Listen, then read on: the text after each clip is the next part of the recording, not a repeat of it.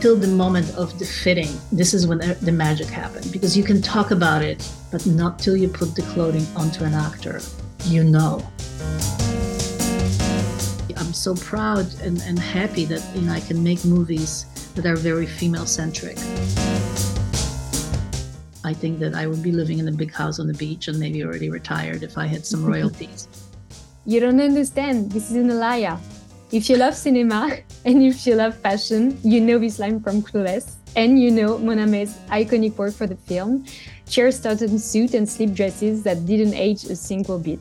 Mona, I'm really excited to have you as my guest on Profession Costumière. Today we're going to discuss your career, your thoughts on costume design. Welcome, Mona.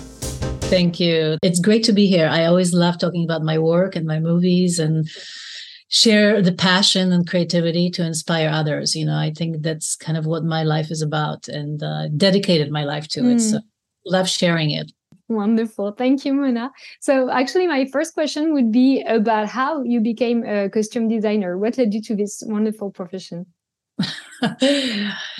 you know, I get asked that a lot, and it, it's it's it's such a kind of a different road that I uh, took to costume design. I, you know, I was one of those young girls that loved clothes and, you know, was dressing my dolls and drawing a lot and, you know, putting my little princesses outfits on, on the wall and uh, telling mom what to wear and, you know, growing up cleaning her closet. And so really fashion was kind of my, you know, really beloved thing you know i've always loved magazines and you know making little collages and you know even as a child making flower dresses out of flower petals. And uh, you know i was very lucky to grow up uh, with a very supportive family you know that um, i was able to take art classes. And my mom was an art dealer so i had a lot of art around me and color. And you know so i kind of grew up in that, that very kind of colorful and fun environment.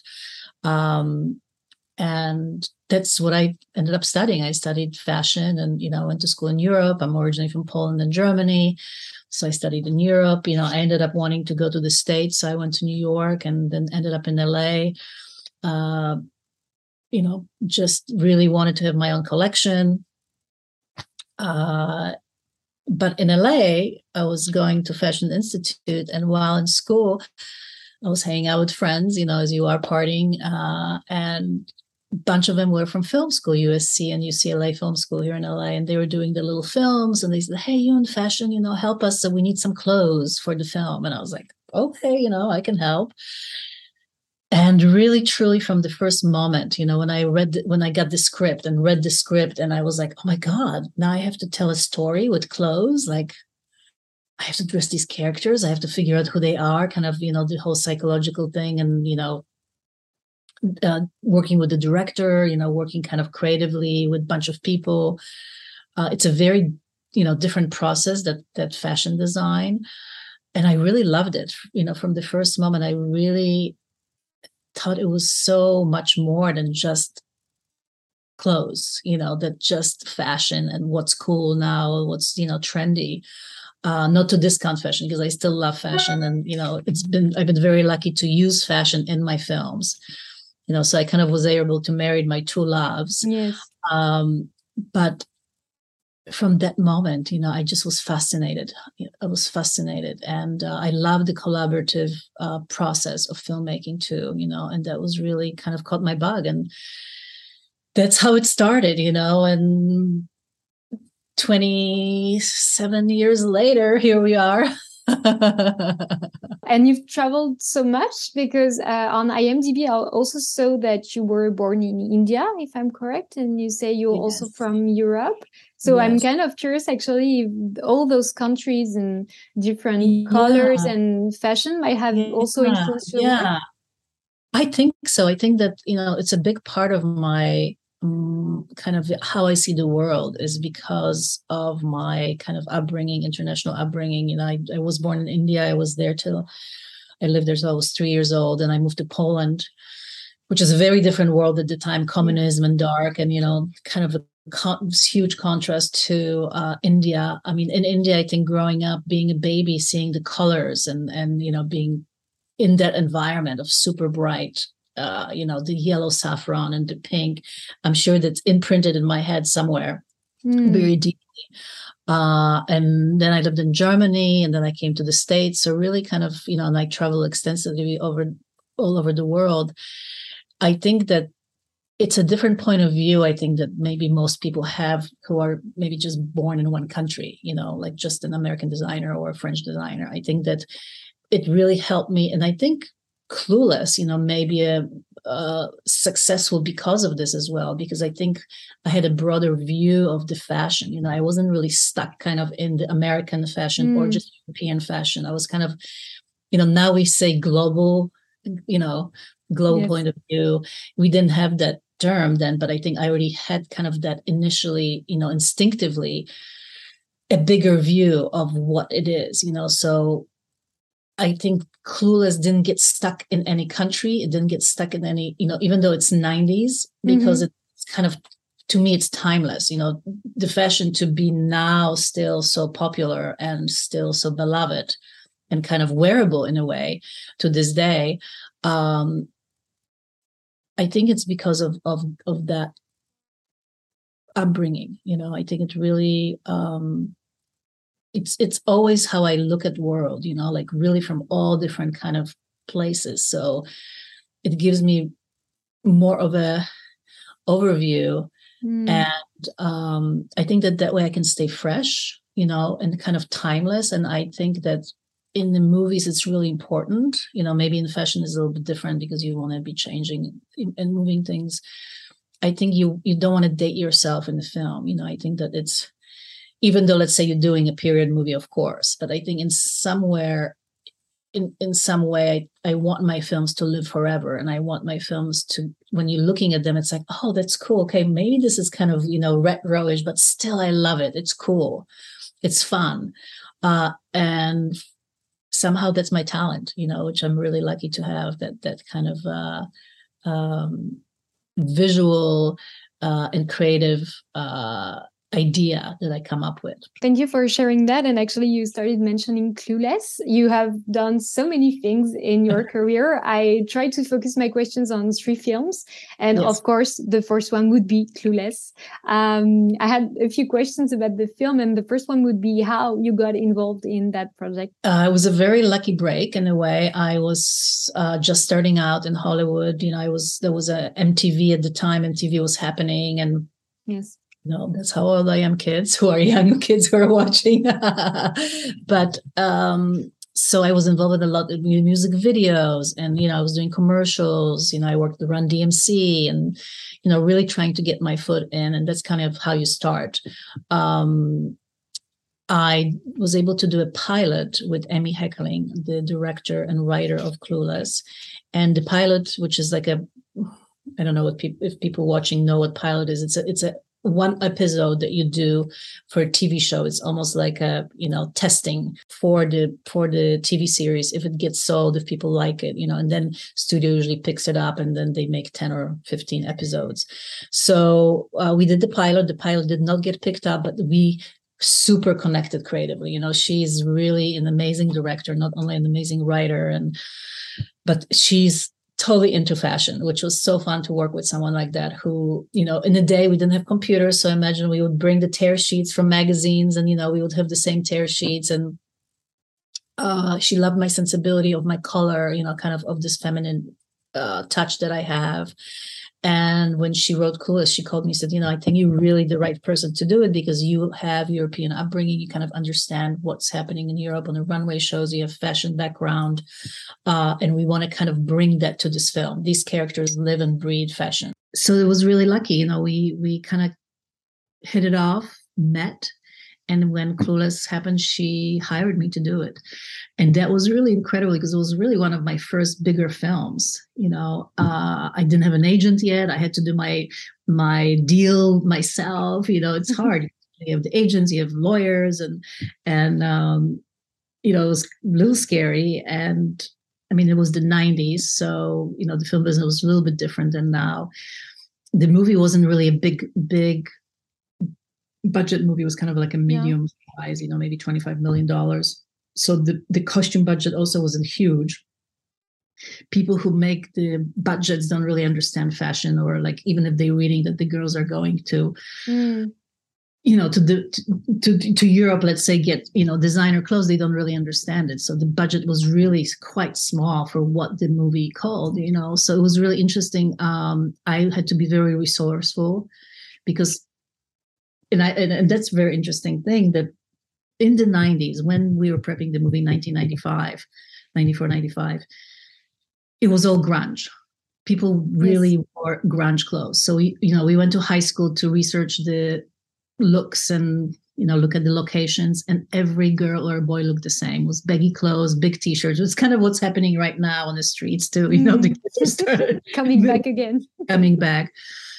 And i really had to create a whole new world you know a world that didn't exist at the time uh, and that was the challenge you know i i looked at the runway shows what's happening in london and paris and you know saw the trends because it's everything six months ahead or even more. Uh, but then what's really important to bring that back and as a costume designer you know i'm, I'm not just creating clothes and looks i'm creating characters yes. and this is really important i think to understand that you know we want to create authentic people people that audiences can relate to. You know when when you're looking at in a movie an actor comes on the screen and they don't have to say a word. Within 30 seconds or 10 seconds you probably know exactly who they are. Are they rich? Are they poor? Are they sexy? Are they depressed? Are they happy? Everything about them you know the clothes are saying. And that's what i love about costume design this is really kind of my you know like drug like i love creating these these people that when you're watching the film it's like oh you know and that's what was important in clueless that alicia's character Cher and Dionne um, were real girls. You know that they were not just models strutting around mm. in in some high heels and crazy clothes that you didn't understand. They had to be translated into high school. They had to be youthful. They had to be, you know, Amy Amy Heckerling really wanted this film to be very feminine. It was all about making girls girls. And again, I think I kind of went into my brain and, and really pulled all these classic things that I feel that are timeless, which is, you know, A-line skirts, cup sleeves, empire waist, you know, little cardigans. I mean, stuff that's forever looks good on on women, girls, women. You know, I think it's and that I think is also really cool in this film that it's something that like when you're looking at the film, you're like, oh, I want to wear this. This is so cute you know no matter if it's 90s or whatever it is because i really w- work with women and and who they are as women as as girls as you know what their bodies are mm. what the mm. character is you know what is good for Cher she had great legs you know you know color of the skin all of that has to come together um so it was a really fun experience to be able to marry the fashion translate it into the world of you know beverly hills rich girls but still keep it very youthful. And you know be inspired by things like plaid you know where the plaid came from. It came from okay it's really a school uniform right? Catholic school yes. plaid skirts school you know first day. But what would Cher do? You know Cher would take and buy a dolce gabbana suit you know the yellow one. And you know again a good story for your for your listeners is that you know it's not just arbitrarily i pick a suit and i say okay you're going to wear this now you know this yellow suit. It's really about where the scene is happening outside the quad. A lot of green in california. A lot of people are going to cross in front of her. Lots happening. She's the queen. It's the opening of the film. And i you know we decided on the plaid. I had a few suits for the fitting. I had a blue one a red one and a yellow one. And i was really really thinking the blue is going to be amazing because i thought blonde the blue is going to be so pretty yellow was cool but again hard color to well for blondes you know yes red was kind of cool. Uh, we tried the blue on, and it was like, no, it's just not it. Red ended up being too Christmassy. And she put the yellow one on. And it was like, oh, I mean, we all almost like, you know, like you have goosebumps on the arm. It's like, this is it. You know, she's just this ray of sunshine, this queen, this beauty with, I mean, it looked beautiful with her hair. You know, we put the white t shirt with the yellow cardigan, mm. with the white over the knee stockings. And, you know, the shoes were very girly too. They were Mary Jane's, you know, more of the shoes are very youthful. And I think that, again, grounded it. So all of the details really made it more authentic who these girls are. And actually, rewatching the film, I um, also noticed that like fashion is so important that it's even like in the dialogues. Yes. Uh, for instance, like I quoted the Alaïa quote, which is wonderful. yes. There's like, what the hell is that? A dress says who? Calvin Klein. right. or right. like a watch doesn't really go with that outfit, daddy, when he's asking for the time.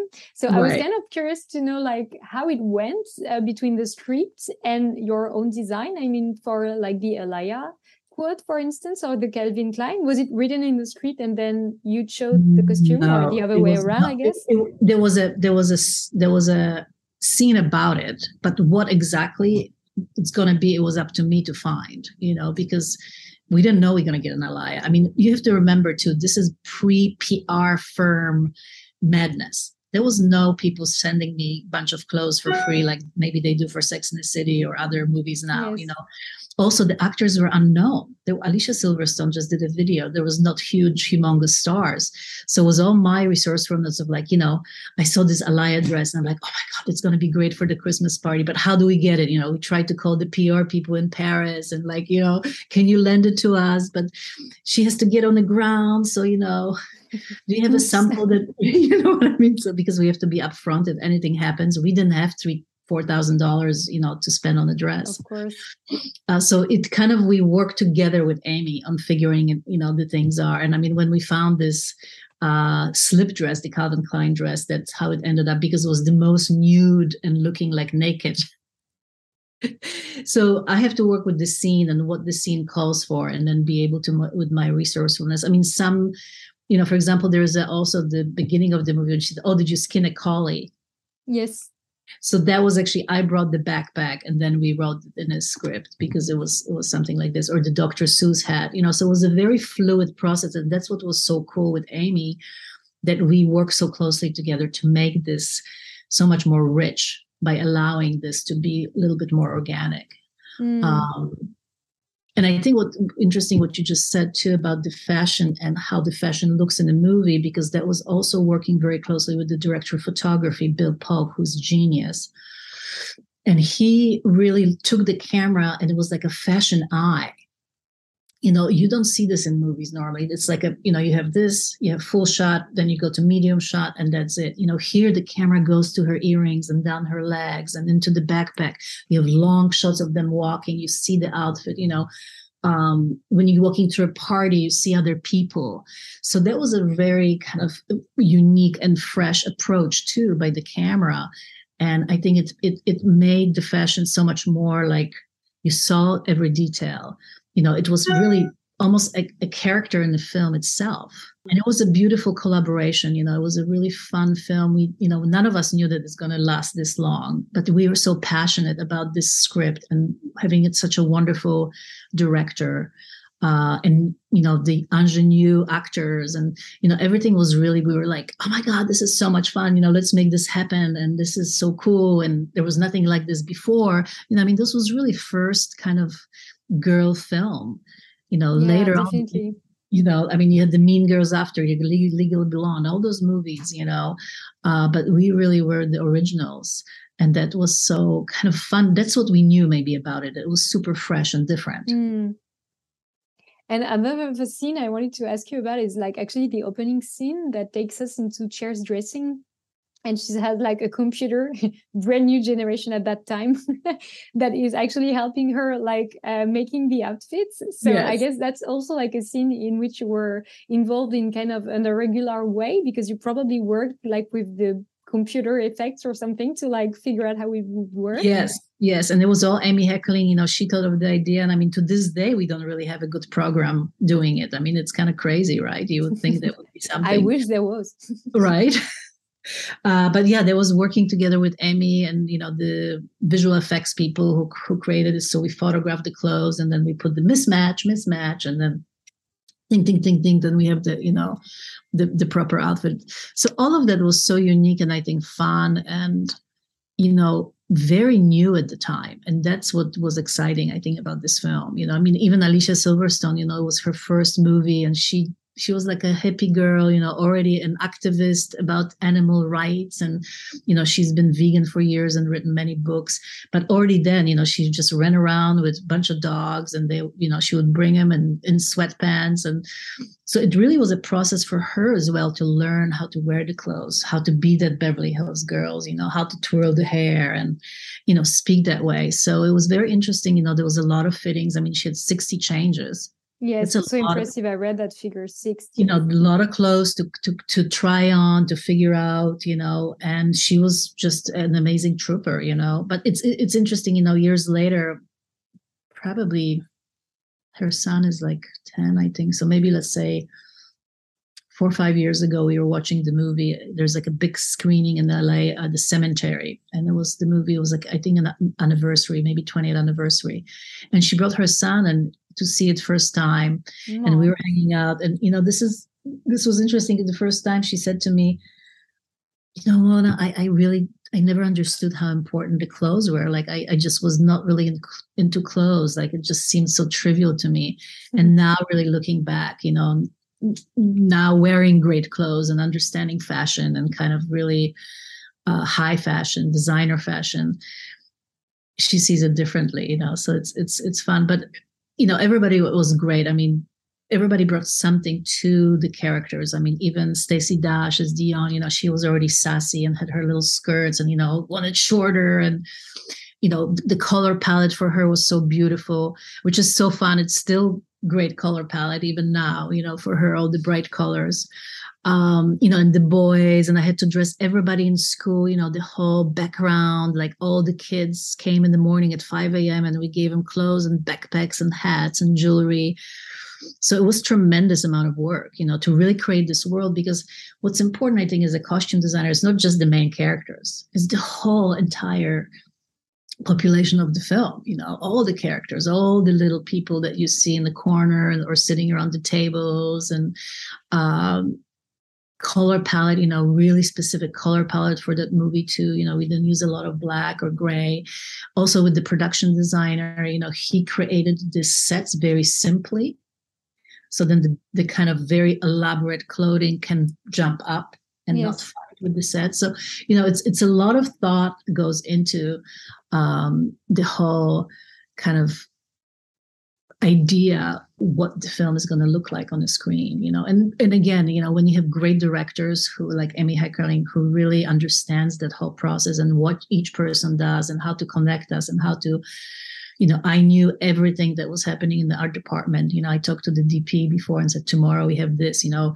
She's going to drop the pen and he's going to go down the leg and we're going to so- see the shoe you know? All of that was discussed uh, prior um, the second movie i wanted to discuss with you is uh, enchanted oh. um, oh. um, so it's like uh, for those who haven't seen it it's like a fairy tale where like the princess uh, comes from like the fairy tale cartoonesque world to like New York City today, like I mean at the time where the movie yeah. was shot. So I felt it was probably a very interesting experience as well for you because you kind of brought to life and like in the modern world all the very famous fairy tale characters yes. that we know the princess, the prince, the evil witch. So I was really curious about it as well it was an amazing project you know as for a costume designer because you i got to really make everything you know from scratch and and really maybe not recreate but update the old characters. And you know because it was a disney movie i was allowed to go to disney vault and look at all the drawings from the 30s and 20s and oh, wow. 40s and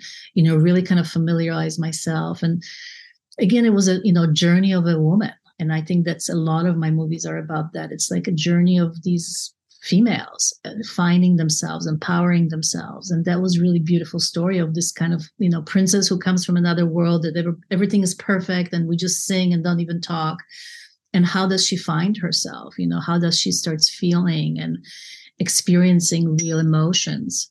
Um, and that was a really beautiful way to support it with the costumes you know when she comes out out of the manhole in her wedding dress you know and and also working with animation and live action. So designing costumes in animation you know which is very 2d drawing very flat. And then creating the costume in live action which is like now exploding with three dimension of butterflies. And and that was really important to the director kevin lima who comes from animation you know uh, to marry the two and really see the difference of the two worlds you know how flat one is and kind of perfect. And in a way we also created everything that was andalasia the world that she came from was very kind of art nouveau circular and round. As then she comes to new york which is very kind of linear and harsh and dark and gray. Um, so it was really really amazing to create these characters be very true to them but also give something fresh you know i mean it was very interesting to creating this wedding dress because when you think of little princesses you know their waists are little tiny waist and then you have the big sleeves and now i have to translate to a human. So how big the skirt had to be you know giant kind of like you know behind this this like humongous. I mean, it weighs so much. This we had to have a metal hoop skirt and then hundred of yards of layers of the fabrics. And I had to design the dress kind of in a way we had this overlay, which was the bustier with the overlay, and then the skirt actually detached so she could take it off in between the takes and take a break, you know, because it Ooh, was very useful.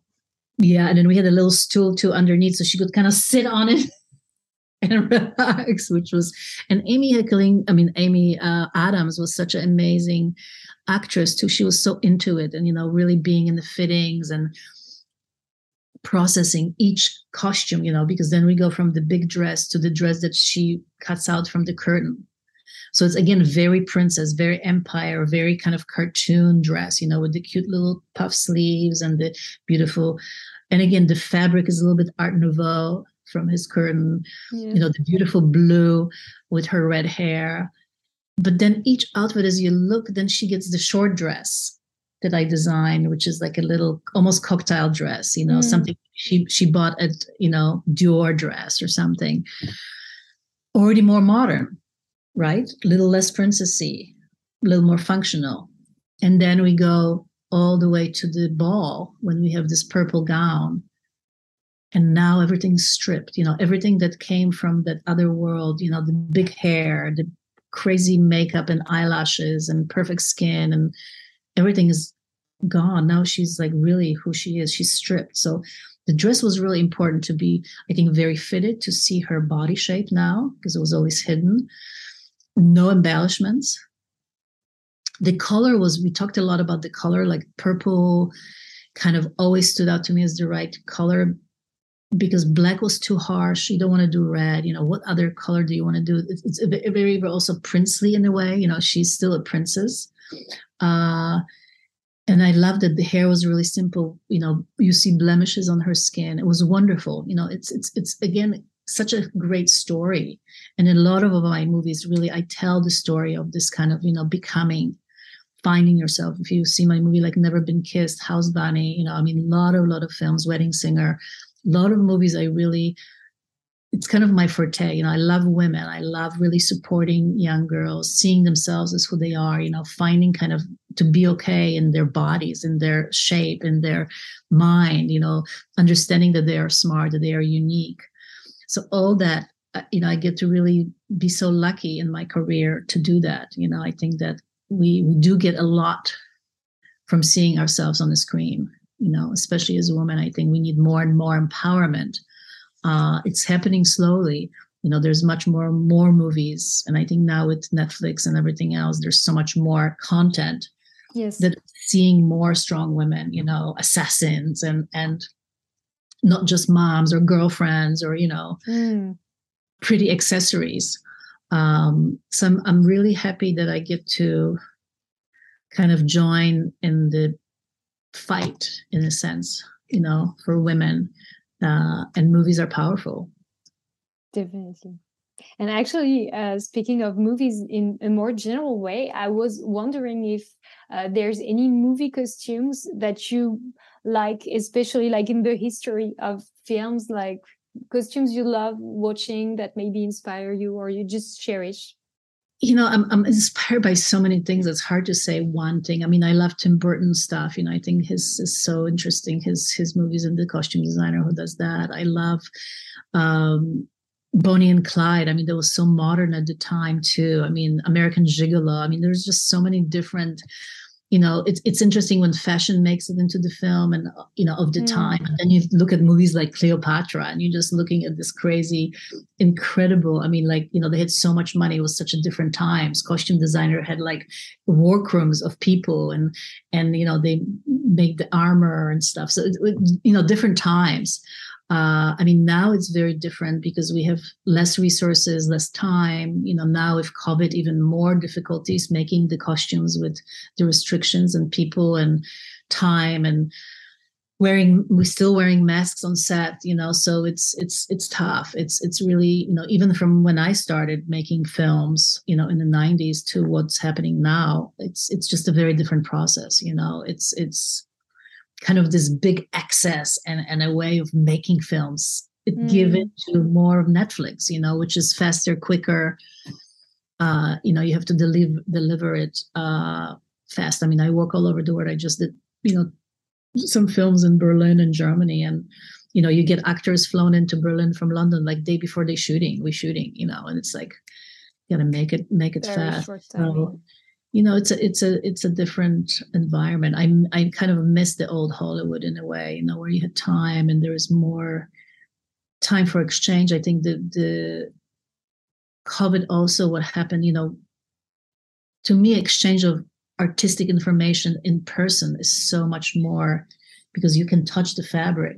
I can look at something. I can look at the paint chips. You know when you connecting over zoom it's so hard. I mean i don't know if i'm seeing this color the same way on my screen. And you know it's kind of hard to interject. You have to like can i say something? And then you're like oh my god five yeah. everybody's like listening to me saying something wrong or you know you feel stupid. So it's it's a different process which i really miss the process sitting around a big table and like okay you know this is what i'm doing and this is what i'm doing bringing the mm-hmm. boards bringing the swatches you know? So it's just different. And you know maybe the younger people are more used to it because this mm. is all they know. I'm kind of old school I miss the tactile part of it and, and looking people in the eye. And, you know, the one thing that is great that you still have to have fittings.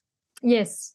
And that's the moment, I think, for every costume designer too. That's when everything happens because you can, you know, you can, like I can do my boards, right? Mood boards. You know, I do all this visual preparation that I show to the director, I show to the actor so we are on the same page then my shoppers or whoever we can make the stuff you know they're sketching all that stuff has to happen before because it's all money and time. Uh, but really not till the moment of the fitting this is when the magic happened because you can talk about it but not till you put the clothing onto an actor. You know like i said with the yellow suit you know you can have this ideas this would be great but then maybe the A-line skirts are terrible because they have bad knees and you never knew about it. Or it's you know, a moment of truth, right? Completely. Or they don't want to show the décolleté or things you thought maybe look way too sexy for the character. And now we have to go way more big, bigger, baggier or something to create that mood, you know. So it really is the moment of truth, like you said. It's it's it's to me the most exciting part of my job because it's really that's when you get into it. And you know, a lot of actors have great instincts they feel it too uh, and that's when the moment you know the costume is born really the idea mm. comes together and then you know i take pictures of everything and then we I, do, I still do big boards i put the pictures on the boards um, and we look at them you know and then we can kind of see what works and where something could be direct some directors are really detailed and they'll be like you know this would be the beginning that's the end and i want or maybe let's change this a little bit. And that's what's so cool. We can tell the story you know that way. And in movies like when you have you know three girls like in clueless or you know house bunny we had seven girls you have to do this puzzle because it's it's it's really like okay what is alicia going to wear? What's Dionne going to wear? And they they all have to look good in, on the screen in, in that scene and imagine 60 changes you know so it's a lot of mm. it's a mm. lot of puzzle like okay you know do we have enough what do we have enough colors in the rainbow but i was wondering if you like cherish especially some of your work like some of the costumes you've created that you really like seeing again for instance or I mean, I love seeing Queen Narissa from Enchanted. I think it's such a beautiful costume. Yes. It took a lot to make it, and it was really intricate uh, to find a way to show her in a very new way because I think she's mostly shown in gowns and capes. And it actually got me the job because I proposed something very different, you know, something very kind of unique. Mm. Uh, my you know, my quote kind of to the director was, Hey, you know, she's Queen Narissa. She has all the money in the world and she can transport herself anywhere she wants. So why not she goes to the fashion shows in Paris? So something cool, you know, something interesting, more edgy. And also it was fun to, you know, go from the animation to live action. And then she becomes the dragon. So in her way, the costume kind of is, you know, pre precursor to the dragon with this kind of texture of the scales and um, you know the wings of her cape become the wings of the dragon you know? So that was really beautiful you know all the metal work i got to do the crown that again turns into the the dragon horns. You know and that's really really kind of i think as designers you know we love to draw we love to really get something uh, from concept to you know making the fabric and then you know really something that's becoming from nothing you know it's not just uh, creating the story through through costumes and clothes that you rent or purchase you know or they are period even from costume houses it's something that you really comes somewhere from your brain you know and uh, i i love I think enchanted for that because it, I think it's such a beautiful film. You know, I think all the costumes are just really support the story and are just gorgeous to look at. Uh, and I'm very proud of it, you know. But I'm as well proud of Clueless. I mean, that's something amazing that a movie can live that long, you know, something Definitely. that we still love. I have to show you something. Um, this is Dior. Yes. And this is the collection that they did for last fall. I don't know if yes. you know about it. But they did Clueless inspired. Oh, wow. uh, this is Dior skirt. They also made a jacket and a dress. It's amazing. It's so beautiful. Super, super close from like your yeah. original. And they made the black and white uh, plaid too, like Dionne. So it's amazing. I mean, that now we have and this is four thousand dollars, by the way. Mm.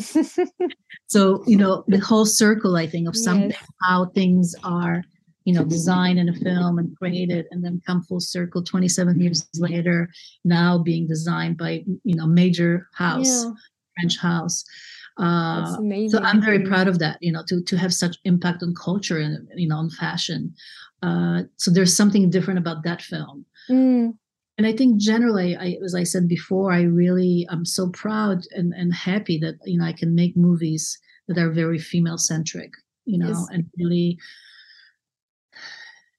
add something to this culture to us mm. female, you know, that can be empowering. That's really, and I have such a I think talent for a knack, you know, and um, I think that I somehow instinctually know what's right for character, yes. for comedy, for the actor's body, that it all it's very uplifting in a way. You know, I don't know what, what that is, but I think when you watch my movies, there's some kind of energy that you take away from it that's very kind of uplifting. And I think that's I, am very grateful for the talent. You know, I don't know where it comes from. It's it's something very instinctual, something that, like we said, came from probably different upbringing, different things. Mm. But I think that you know some of our and i think that's maybe for young designers or, or, artists who are out there you know i think that we have to believe in our own talent in our own kind of ability of what we have each one of us is very different uh, but if we can kind of contact that you know through maybe there's meditation there's really really kind of honing your craft working with that you know what is it that really makes us unique? I think that really uh, can put us we can be seen in a way because there's something different you know and unique. And i, think when i teach and I, I talk to young students i really can't stress that enough that it's each one of us is so unique and our point of view is so unique and that's really what is the most important thing is the art you know if we can believe in that then i think we can make a mark outside of us you know so for me now i'm a more senior person you know i trust that i, I understand that kind mm. of part of my talent and i you know, I don't think I'll ever get bored. It's really something that makes me so happy. Yeah, that's wonderful. Actually, was my my next question. I was wondering what you like the most about your job. So you kind of answered it already in a way. Well, I think it's it's it's I think also it's something that's unpredictable. It's new. You know, every every movie is different. Um different uh, artists that you get to collaborate uh, you know different environments sometimes it can be scary and hard i mean going to another country and working with people you don't know and you know you never know how uh, an, an, actor can be in their moods or directors certain demands and you know i mean again you know covid has not been easy. You know i think there's a less clothes out there in the world. You know there's just less things. It's harder to get you know shipping may not arrive. I mean there's a lot of other stressors. Uh, but i think if you can relax and just kind of always know that it's going to work out somehow and uh, you know a lot of part of your job anybody's job is problem solving yes. you know so that's really what it's kind of about and and hopefully problem solving without too much stress and freaking out just kind of go okay it's not here okay what else can we get i mean right now i'm dealing with something i'm doing these costumes for halloween for a client and we can't find lights these little tiny lights i need mm. green kind of pinkish ones and my assistant is running around LA right now trying to find the lights. And then we found two strings of green, but we need four.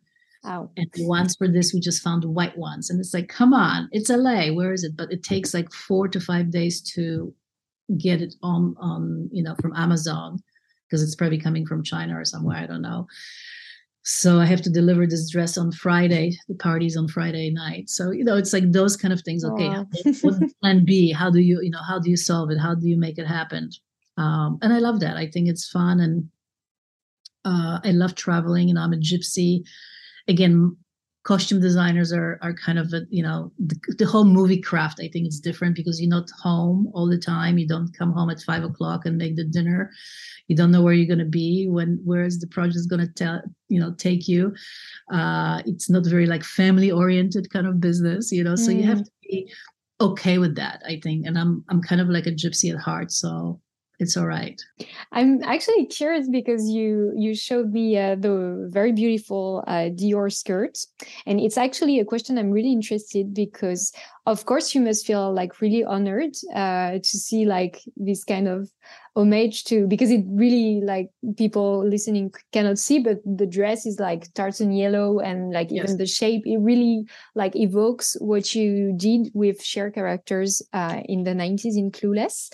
And i'm kind of wondering because also like it's so iconic. I mean people kind of dress like Cher for halloween and everything. Yes yes it must be like very flattering but at a point because i'm also thinking of like what happened with uh Jenny Beavan you know and like yes. the Cruella costumes that were yeah. like interpreted and sold like right. in a fast fashion company so i was kind of wondering how you feel about all this like where does the homage stop and like you know it's a very difficult question because uh, i think on the one hand I really should be compensated for my designs and my ideas. And I've done many, many movies where the, even in Enchanted, they've made the little dresses and sold them for Halloween for little kids. I mean, to this day, they're making, you know, not only Cher outfit, but also Romy and Michelle costumes for Halloween. Uh, there were dolls made. Um, Stuart Little too was made into little, you know, fuzzy bear mouses that that wore my costumes the problem is that you know it comes from the original studio system which we'll all yes. for hire you know. So we were we are working for the studio we sign a contract they basically own us. So they own our ideas they even if we fart you know they own our farts. So it's very difficult to break that because that's something that's been in there from the beginnings you know. And we as a costume designer guild in los angeles we're trying to break that Mm. Uh, I think it's going to be very, very difficult to do because the studio makes so much money merchandising and we were never part of the equation never. Yes. So now to change their minds you know to to get the piece of the pie it's like changing i don't know mm. writing the bible or something the whole system yeah. Whole system. So we've tried you know there's some uh, strides made in the video games because it's a newer business, so the newer rules can apply.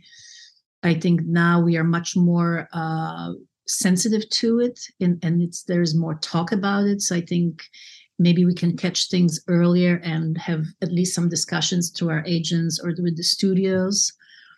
Uh, I don't know if there will be ever full compensation, but at least the door has opened a little bit. I mean, like a little Mm. crack that we are talking about it. I mean, I'm sad what happened to Jenny that there was not even a conversation. And I think that's really sad. Okay, maybe she's not even getting paid or get a part of the pie, but involved us. So the the merchandise, it's closer to the what we designed. Yes.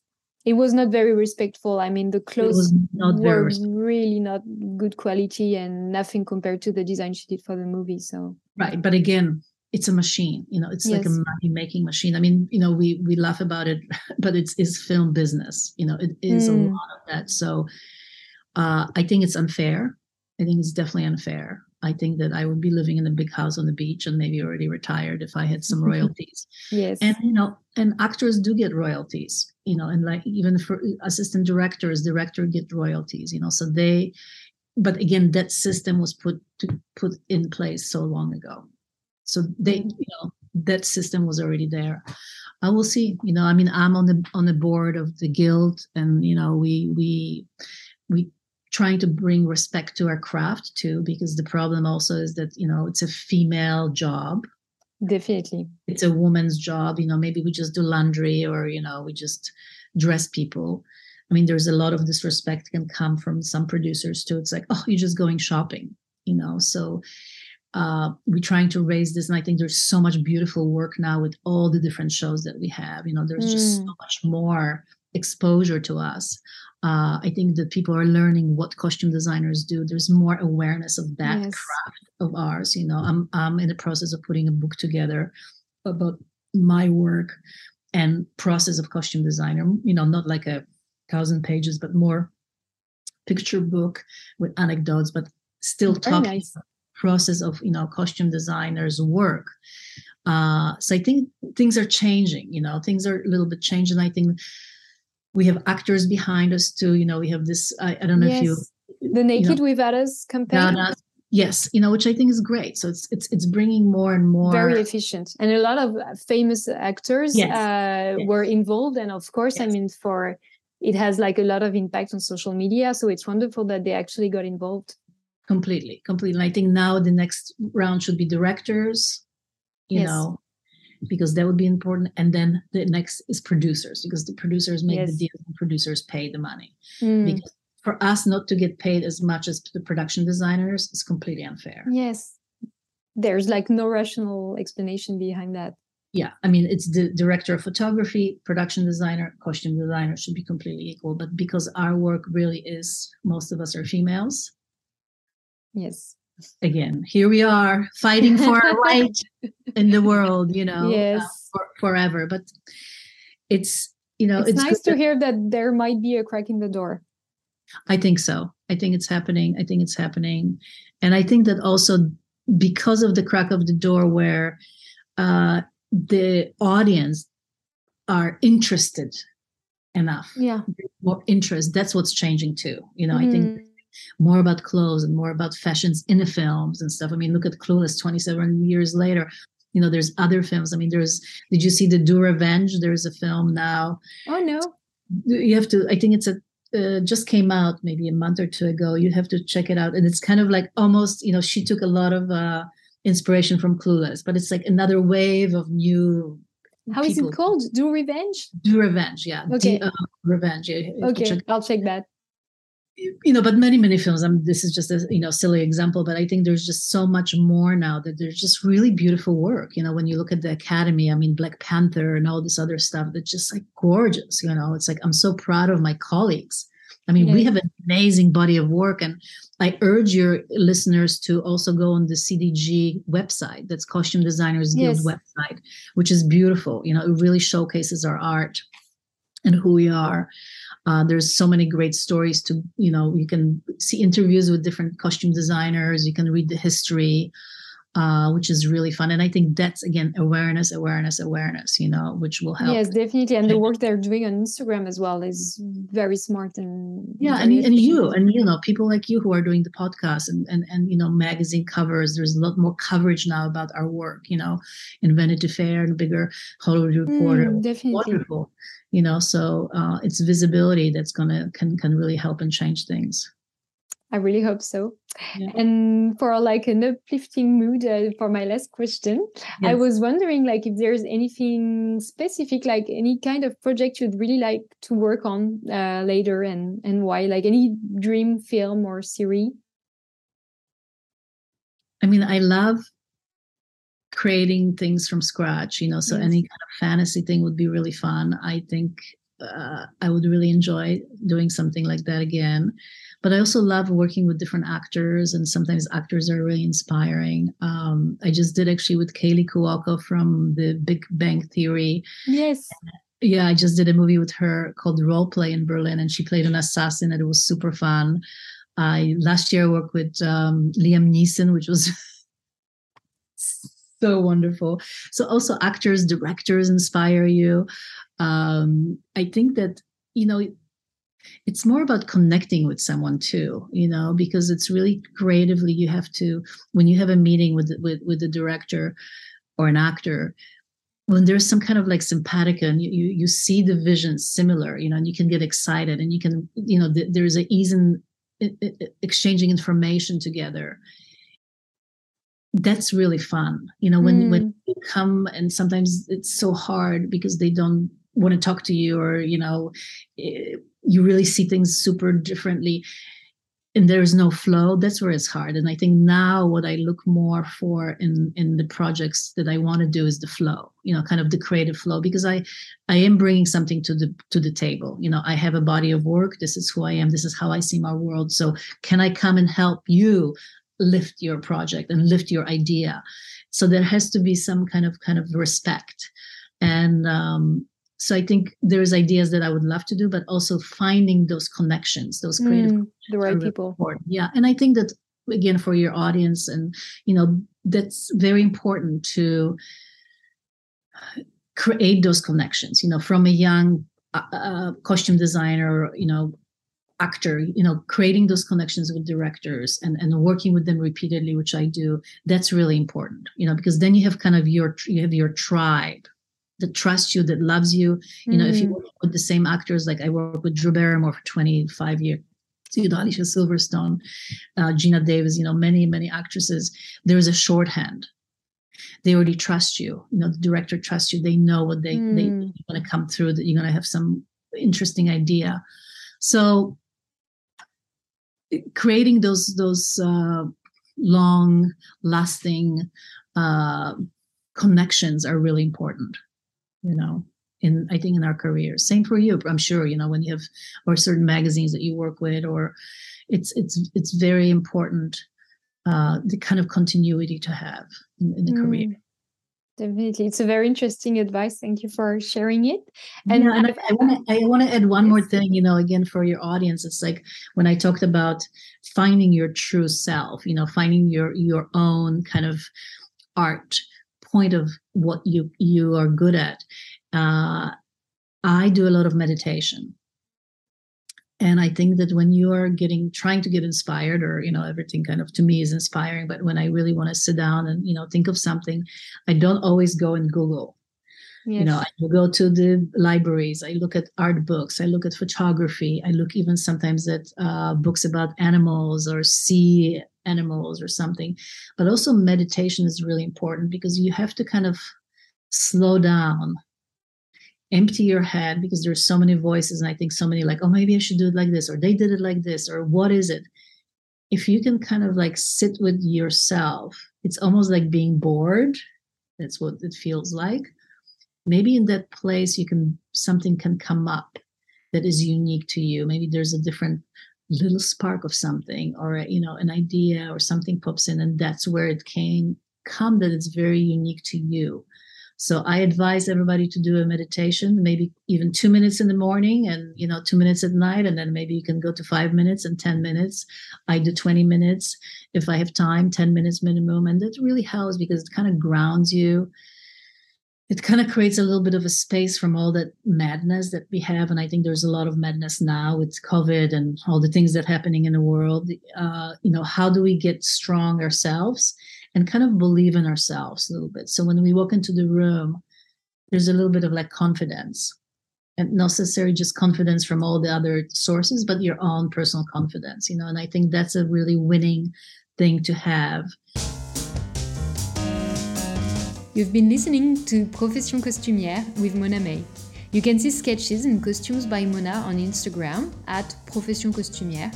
You can also check Mona's account at It's Mona May and please check the Costume Designers Guild Instagram account at CDG Local 892. Very interesting content on that account as well. If you like Profession Costumière, you can encourage the podcast by giving it 5 stars and a comment on Apple Podcasts and subscribe to be the first to know when a new episode is out. Thanks for listening.